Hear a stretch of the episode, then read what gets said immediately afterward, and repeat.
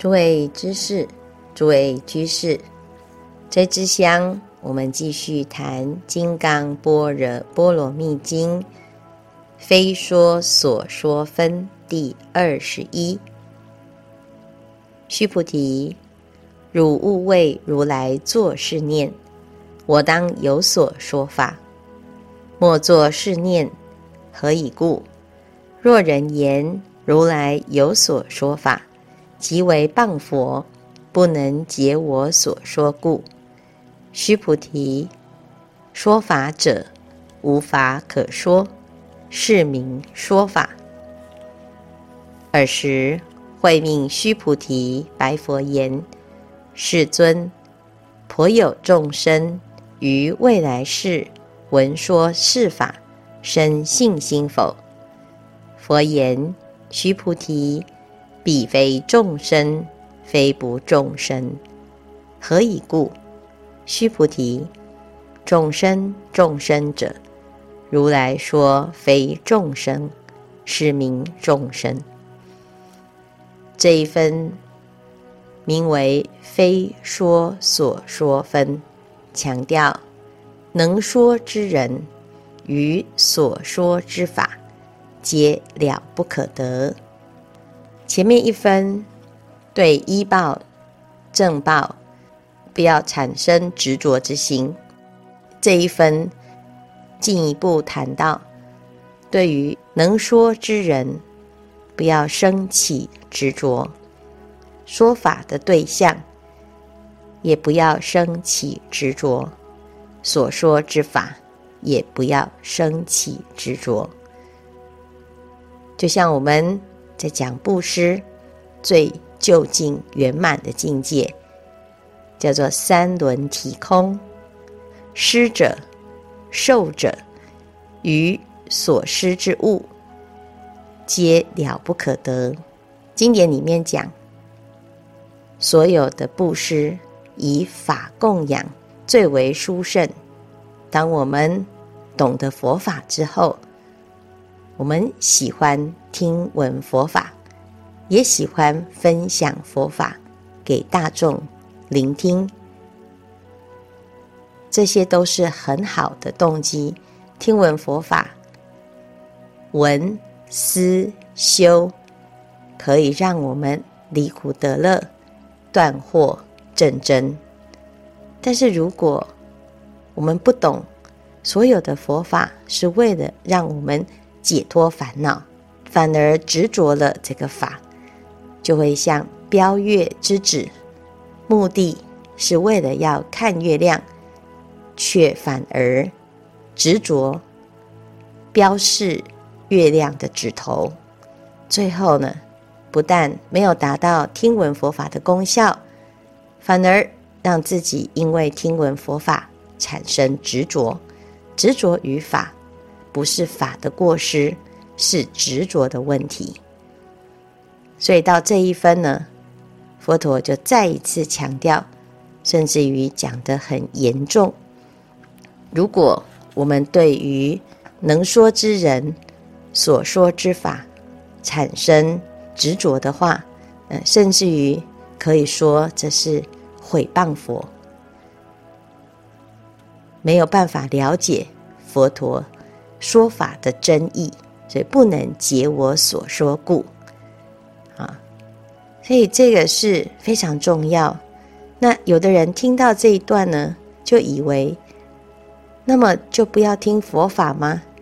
如果听了佛法就执着佛法，那是不是表示不要听闻佛法呢？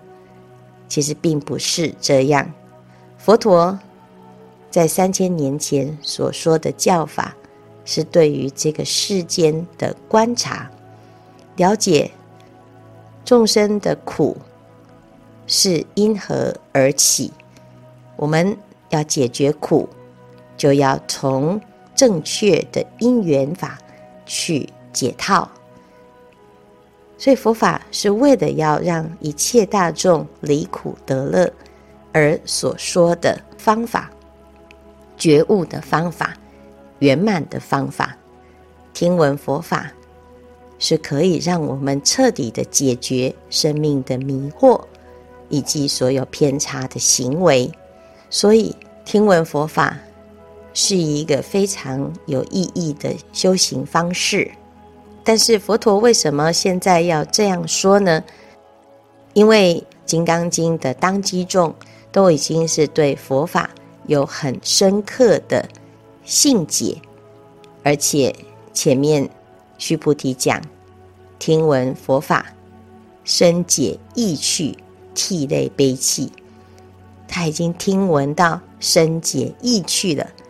那接下来的功课就是要把自己对于法的执着，对于能说之人的执着，再更细致的观察。只要还有那么一些些的执着，把这个维系的念头也去除。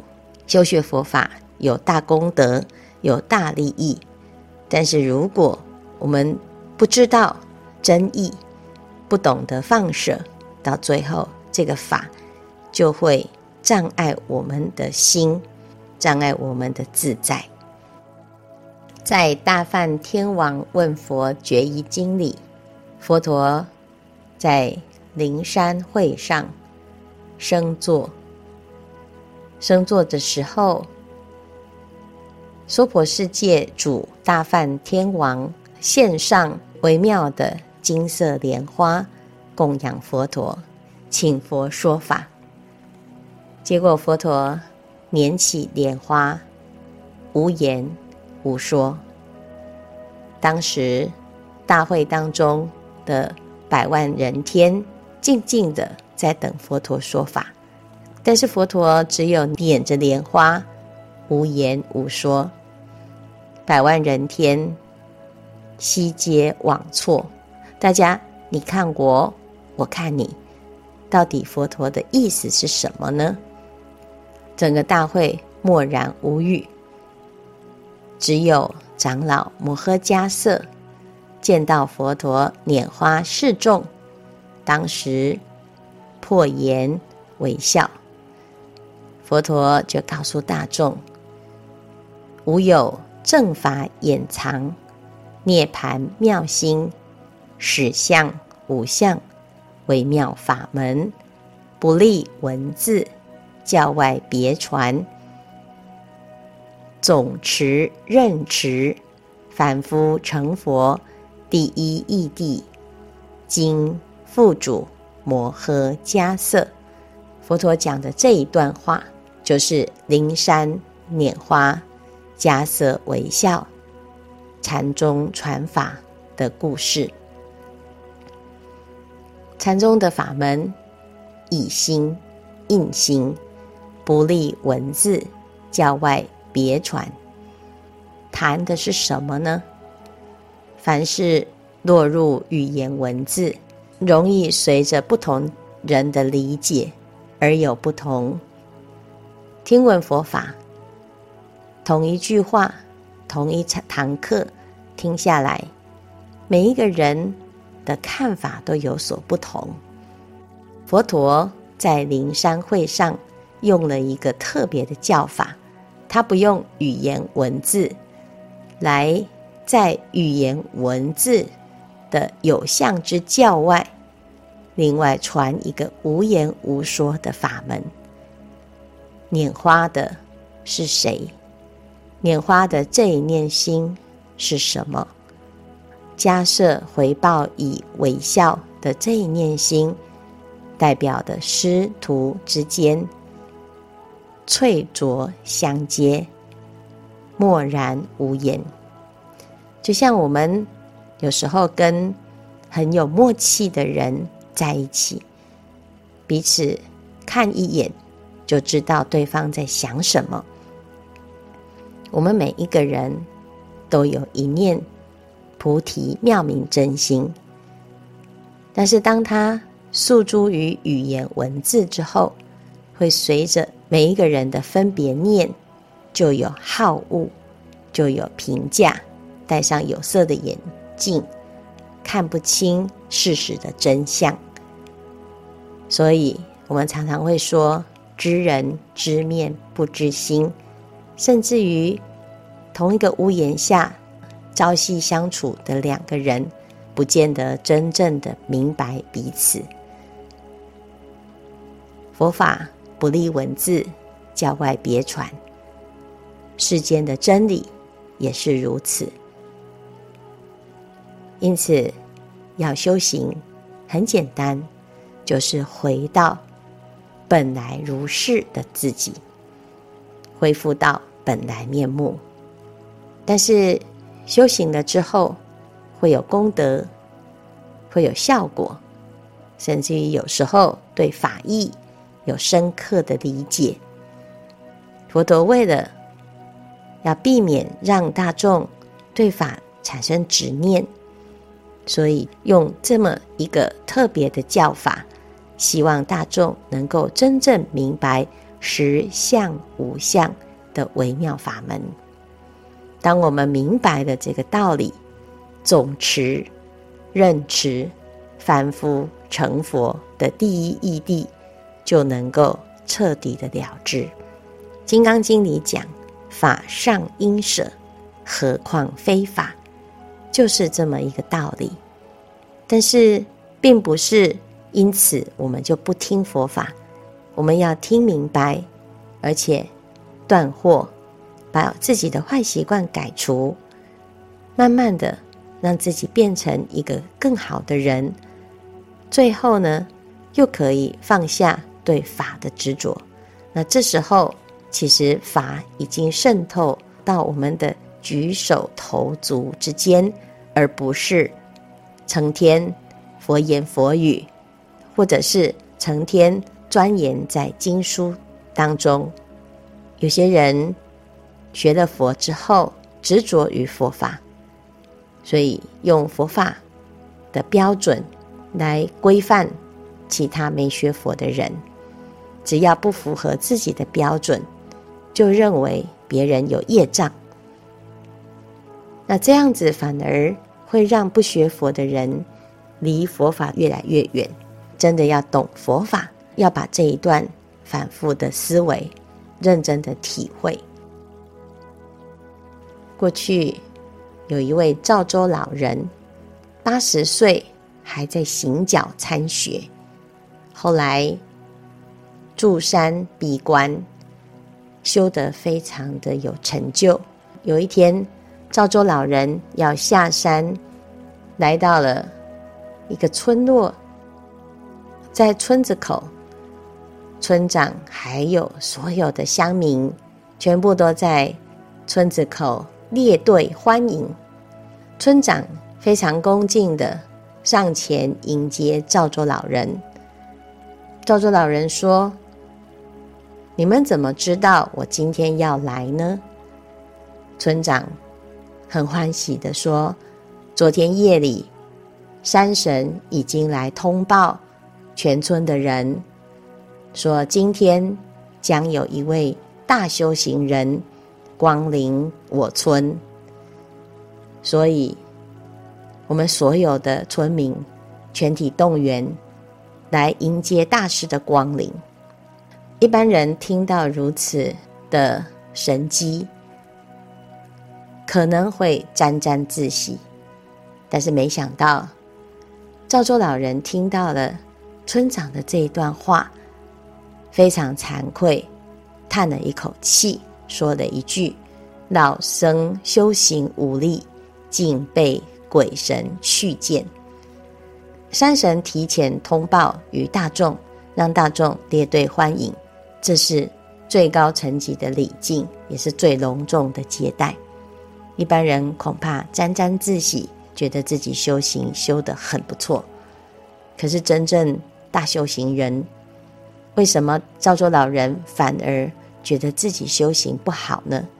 原来真正的修行是无形无相、无言无说，就像雁渡寒潭，雁过而潭不留影；就像镜中水月，虽然现有镜中之相，可是却不会在镜面上产生痕迹。菩萨的修行犹如莲花不着水，亦如日月不住空。如果我们有那么一丝丝的执着跟分别，我们的所有的言行就会留下痕迹。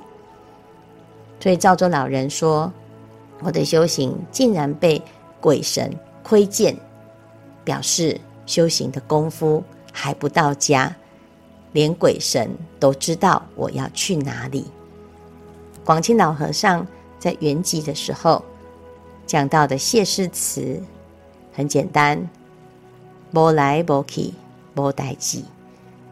如来是无所从来，亦无所从去。”人生在世，来结了一场的大事因缘，走的时候干干净净，没有留下任何的遗憾，在缘起缘灭当中自在无碍，才是我们修行的最高境界。今天我们听闻的佛法，能说之人有殊胜的功德，但是不以为功德。受法的众生，众生众生者，即非众生。为什么？因为众生就是佛，佛就是众生。如果我们能够明白心、佛、众生等无差别的这个道理，才是真的明白的佛法。如此的体悟，当然就不会执着能说法之人与受法的众生，乃至于所说之法，都没有产生高低之念，没有产生分别的取舍。所以最后呢，佛陀就讲：说法者无法可说，是名说法。灵山会上，佛陀拈花，迦叶微笑，所传的就是这么一个微妙的法门。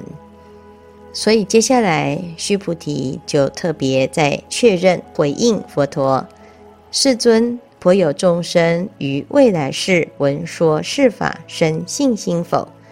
他要确定什么呢？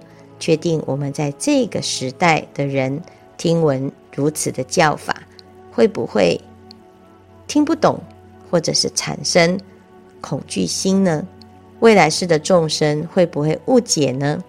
佛陀就说：“须菩提，如果这个时代的闻法者能够了解众生非众生，非不众生，那么就能够真的体解实相的道理的。”后面这一段呢，经文总共有六十二个字，《金刚经》的翻译总共有六种译本，原来。瑶琴三藏法师鸠摩罗什翻译的《金刚经》并没有这一段经文，这是后来的人依据魏朝的菩提流支三藏法师所翻译的《金刚经》版本而添加上去的。那为什么会把这一段经文加上去呢？添加上去的人是谁？在历史上已经无从考据。但是为什么会把这一段经文加在了鸠摩罗什的情译本上呢？这是因为对照印度弥勒菩萨注解的《金刚经偈颂》上解释到这一段经文的义理，两相对照，就把这一段经文增补上去。鸠摩罗什的这个译本是最流行的，大众都喜欢受持读诵鸠摩罗什的。这一个《金刚经》的译本，因此也为了要让经文有完整性，就把这一段经文给加上去。因此，在前面鸠摩罗什谈须菩提的时候是长老须菩提，但是菩提流支谈须菩提，他讲会命须菩提，会命须菩提就是长老须菩提。那这一段呢，就特别补充。让大众明白，只要是让整个经文的义理更为完整，佛法在翻译的过程当中会有各种不同的翻译方法。如果我们能够直截了当的了解经文的意思、义理，就不会落在这个文字相上。所以，这也就是《金刚经》里面所谈到的最重要的道理：愿解如来真实义，真正了解佛陀的真实的义理，才不会越读越执着，在这个文字向上产生了分别、执着、争论。过去温州仙岩安禅师阅读《楞严经》当中。知见立知，即无明本；知见无见，斯即涅盘。这一段经文始终不明其意。后来，他把句子的断句改成：知见立，知即无明本；知见无，见思即涅盘。于此忽有误入，大彻大悟。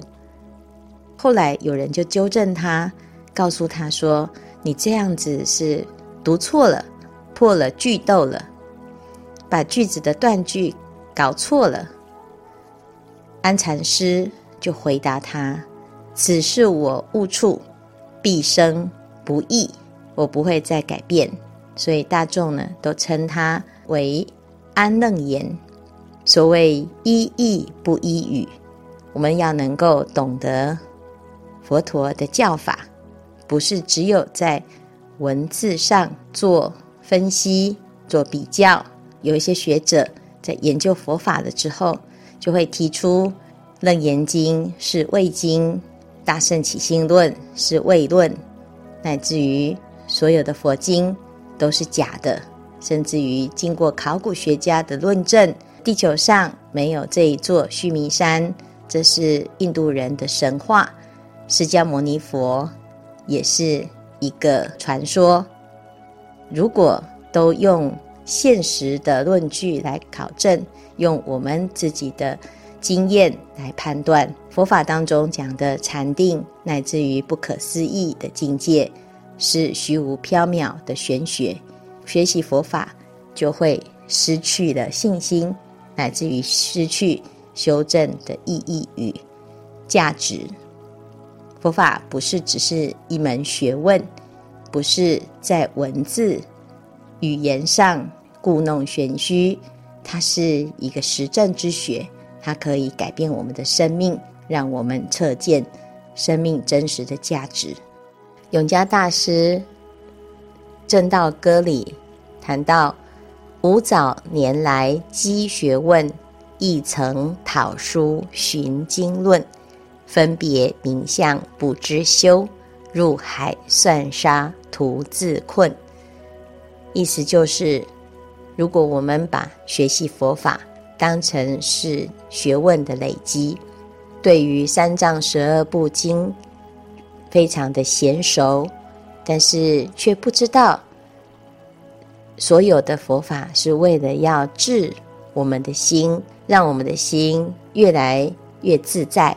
越来越能够心开意解，那么到最后呢，就会像入海算沙一样，给自己很多的障碍，越修越困扰，也很容易让还没有入门的人产生误会。所以读《金刚经》要离文字相，要借由读经学习。来破除我们错误的执取，破除我们累生累劫的无明烦恼。那这样子，你才能够真的得到真实的受用。大众在学习佛法的时候呢，一定要特别注意、留心这一点。所以这一段呢，佛陀又再一次强调，而且须菩提也再一次在肯定这件事情。否则，我们好心学佛，造成一人学佛，全家都对佛法不能理解。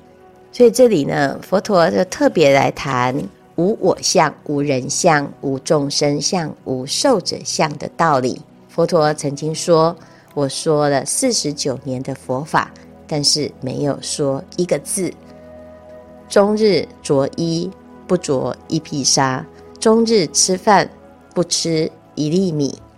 这叫做说法者无法可说，是名说法。写《金刚经》也是如此的。第一幅《金刚经》完成了，难免都会执着于这个字体，或者是整个《金刚经》的形象。接下来，有的人就会开始来想，我的第二幅要在某一些地方有特别的颜色。啊、我要来做出更好看的金刚经塔，乃至于到第十幅就要要求自己的这个金刚经塔更为美观。在这个地方，我们读到这一段，就特别要提醒自己：写了金刚经，读了金刚经之后，有有没有减损了更多的烦恼？让自己成为一个更自在的快乐学佛人呢？如果有，那表示我们真的在行法；如果没有，要提醒自己，让自己可以再细细的思维佛陀现在在这一分当中所教导我们的道理。那么如此的反复提醒自己，体念照念，让自己放下执着。我们就会越来越深入佛法，深入《金刚经》的精髓。这一段的重点很简单，就是三轮体空，能说之人所说之法，以及闻法的众生，都能够体悟到实相无相的道理。那么，我们在这一个《金刚经》的修炼。就会更上一层楼，所以这里叫做非说所说分。《金刚经》教导的是般若的教法，一个有智慧的修行人，他会展现什么样子的言行呢？其实就像佛陀在《金刚经》一开始所示范的，世尊时时着衣持钵。入舍卫大成起时，于其城中次第起矣，还至本处，饭食訖，收衣钵，洗足已，敷座而坐。修行就在日常生活当中，平常心是道，就像佛陀一样，虽然贵为众人敬仰的世尊，依然。那天时间到了，搭着衣，持着钵，一步一步的入舍卫大城乞食，脚踏实地的次第乞已，回到精舍，吃晚饭，收了衣钵，洗足已，敷座而坐，每天每天，日日如此。行走于人间，老老实实的过着生活。我们的每一天，就要像佛陀一样，如实的、充实的把握每一个当下，全心全意的安住在每一个当下，就会日日是好日，时时是好时。春有百花，秋有月。夏有凉风，冬有雪。若无闲事挂心头，便是人间好时节。希望大众我们一起来写经、练心，创造人间的好时节。今天的开示至此功德圆满，阿弥陀佛。